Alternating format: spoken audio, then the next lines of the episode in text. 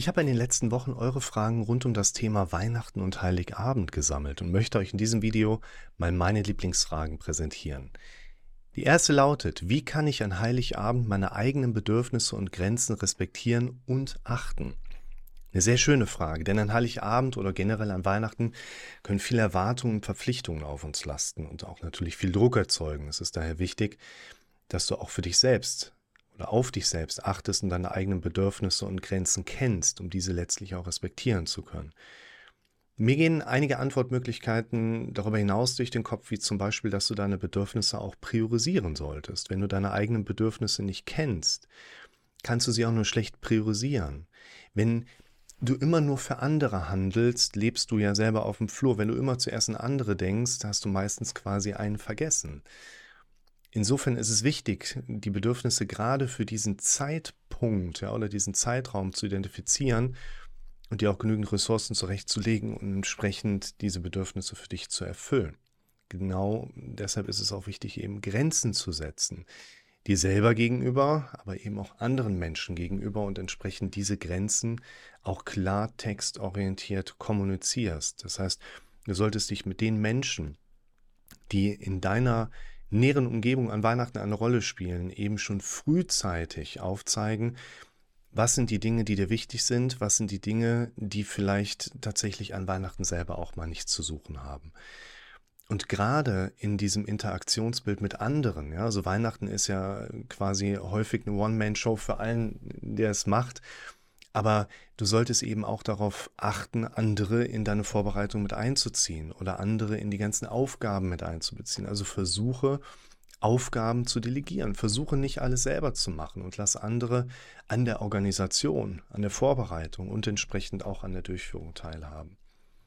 Ähnlich ist es auch, was deine Erwartungen an sich angeht. Du solltest dir einerseits über deine Bedürfnisse sehr sicher sein, Du solltest aber auch über die Umsetzbarkeit dir im Klaren sein. Das heißt, es gibt ja auch Grenzen für deine Erwartungen, wo du eine gesunde Grenze ziehen darfst und dich noch weit vor dieser Grenze bewegen solltest. Auch letztlich, um dich selber zu schützen. Und deshalb finde ich es auch wichtig, dass du dir Pausen einplanst.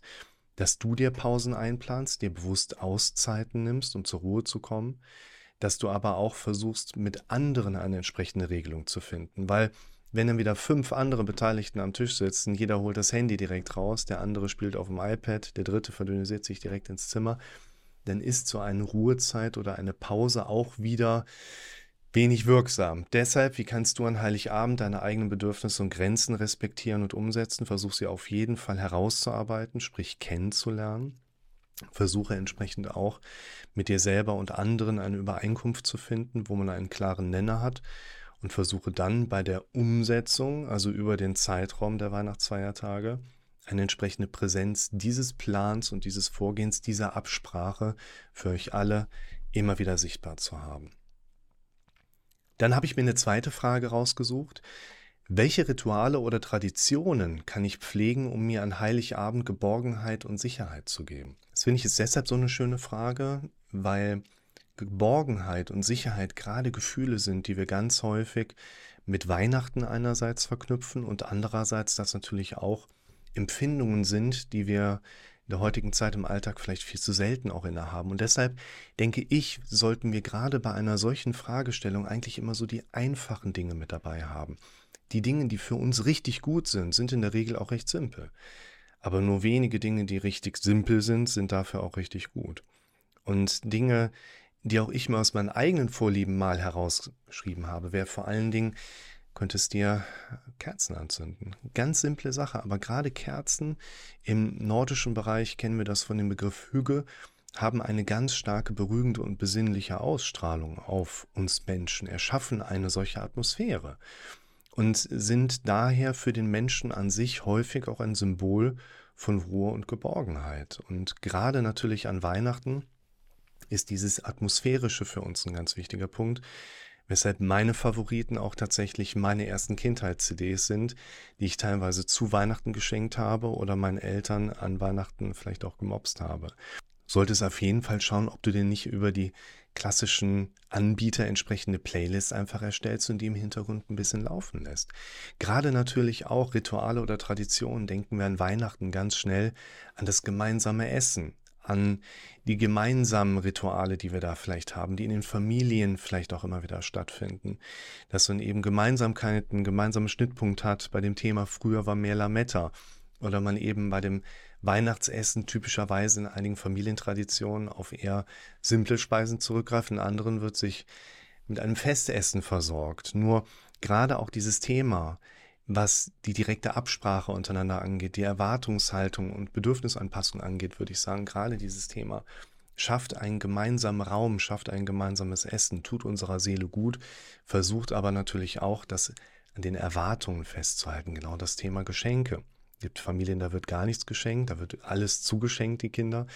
Ich finde das schwierig, da eine konkrete Vorgabe zu geben, aber das Geschenke austauschen an sich, finde ich, ist eigentlich ein ganz schönes Ritual, was für mich irgendwo zu Weihnachten eigentlich auch mit dazugehört. Genauso wie aber auch gerade bei der Geschenkeübergabe mit Kindern geht es laut und heiß her, dann aber auch wieder den Raum zu schaffen, wo ich diese eher Ruhe habe, vielleicht auch wirklich mal Stille habe, vielleicht wirklich dann auch mal die Musik wieder runterfahre und in der Absprache mit den anderen eine Atmosphäre schaffen kann. Wir dämmen das Licht halten mal alle die Klappe und können jetzt einfach mal für einen kurzen Moment, drei, vier Minuten halten wir heute ja ganz gut durch. Einmal zwischendurch zur Ruhe zu kommen, um dann vielleicht zu Sachen wie Familienspielen oder Gesellschaftsspielen überzugehen, die im Vorfeld eben bewusst auch geplant werden dürfen. Denn dieses gemeinschaftliche Engagement, was wir da haben, die Sozialstruktur, die wir im Zwischenmenschlichen haben, die ist oft ein ganz entscheidender Punkt, dass wir diese Gefühlslage bekommen, die wir auch so häufig mit Weihnachten verbinden, aber häufig auch gerade an Weihnachten vermissen. Und deshalb finde ich auch gerade, dass in diesen Part von Ritualen oder Traditionen eben immer wieder auch mit rein darf, dass wir gemeinschaftlich die Dinge machen.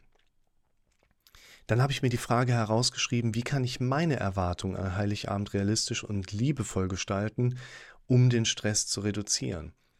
Und für mich steht da eigentlich ganz klar im Vordergrund das Thema Perfektionismus. Wir haben eigentlich alle das Bedürfnis, eine Sache rund zu machen, richtig zu machen, zu 100% fertig zu machen. Perfektionismus ist dabei nicht, ich muss die Sache zu 100% machen, sondern ganz oft, ich weiß gar nicht genau, wo die 100% sind, aber ich muss ja irgendwie dahin kommen, also mache ich so viel wie nur möglich. Und gerade an Weihnachten ist dieses Erstreben vom, wir müssen das zu 150% machen, eher mit dem Umgekehrten verbunden, dass wir uns eben ausgepowert fühlen. Die Erwartungen sind nicht erfüllt worden. Wir kriegen eine negative Gefühlslage. Boah, ihr kennt das. Und deshalb finde ich einen wichtigen Punkt bei dieser Frage, realistisch an die entsprechende Erwartung dran zu gehen sich der eigenen Strukturen innerhalb des Perfektionismus bewusst zu werden. So, was sind eigentlich genau meine Erwartungen? Wie kann ich die vielleicht einmal überprüfen und schauen, ob ich wirklich diese 100% halten muss oder ob ich nicht davon mal auf die letzten 80% zurückgehe? Innerhalb dieser Strukturen ist eben auch eine realistische Zeitplanung und vielleicht nochmal das Hinterfragen der eigenen Prioritäten sinnvoll.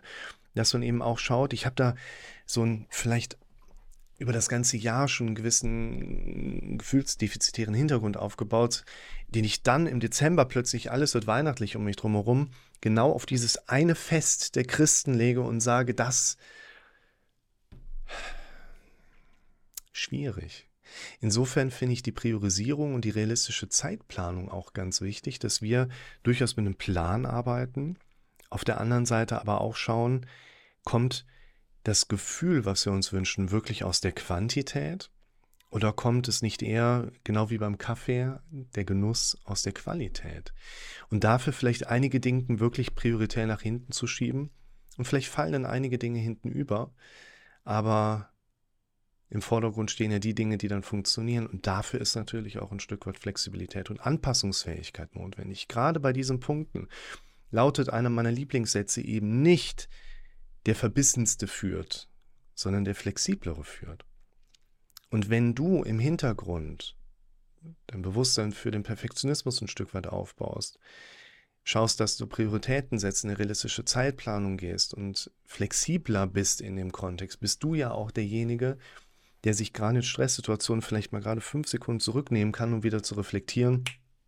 Jetzt mache ich als nächstes das, was das macht für mich am meisten Sinn.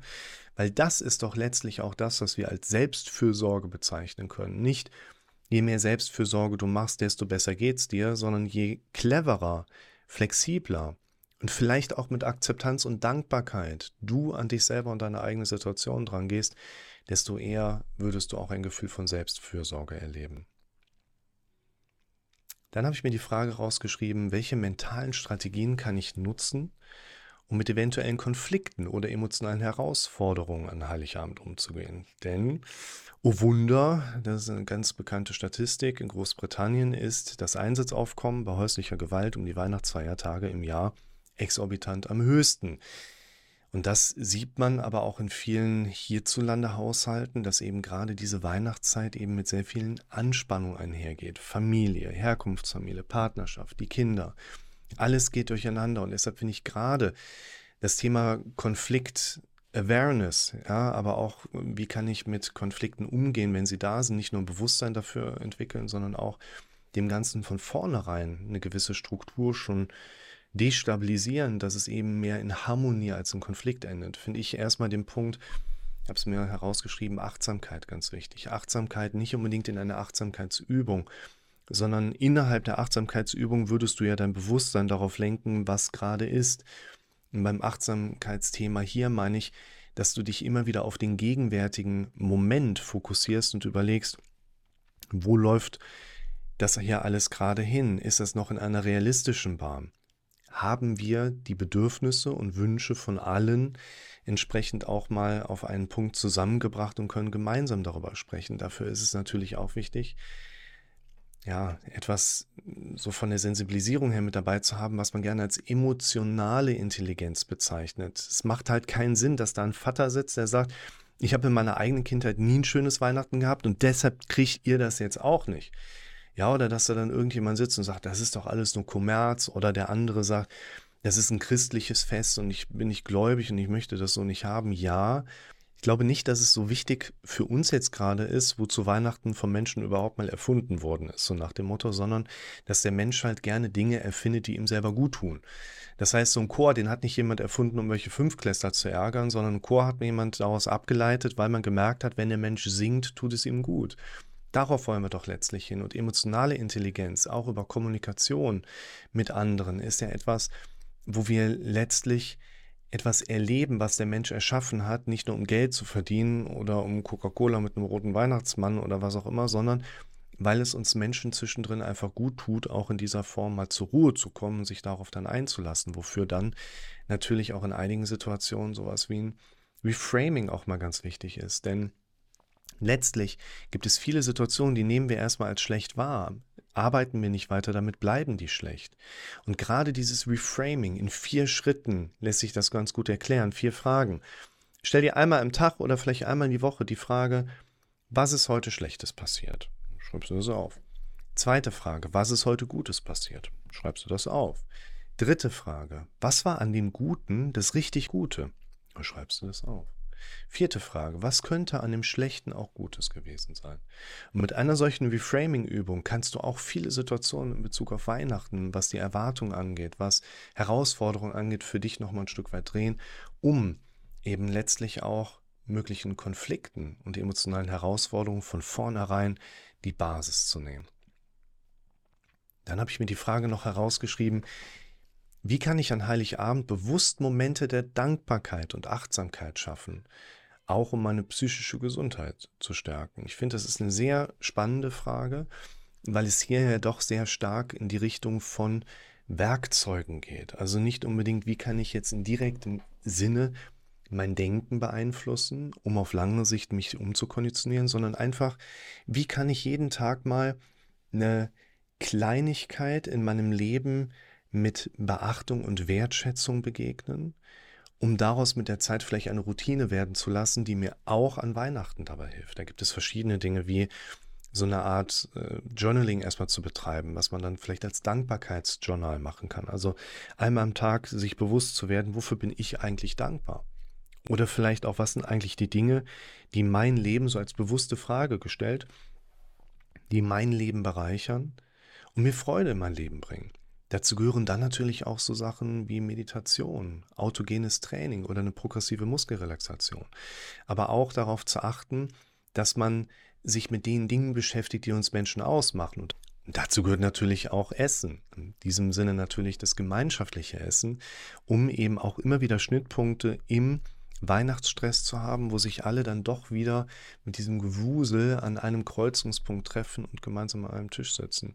Und gerade auch das Thema, was macht uns eigentlich gute Gefühle, ist häufig damit verbunden, wenn der Mensch in der Natur ist, wenn der Mensch an der frischen Luft ist, wenn der Mensch Sonne abbekommt. Also nicht hier die drei Todfeinde des Musikers mit Sonnenlicht, Mineralwasser und frische Luft, sondern gerade diese Punkte zu suchen. Also geh raus in die Natur, schau, dass du achtsamen Aktivitäten begegnest. Ja? Das heißt, das, was du machst, das machst du. Leg mal Handy weg. Mach mal quasi hier digitalen Entzug, so nach dem Motto, um den Blick auch wieder auf die Dinge zu lenken, wo es eben gerade drauf ankommt, wo ja auch das Gefühl entstehen soll mit dem Blick auf die Gemeinschaft, auf Weihnachten, auf den Aktivitäten, die uns gute Gefühl bringen.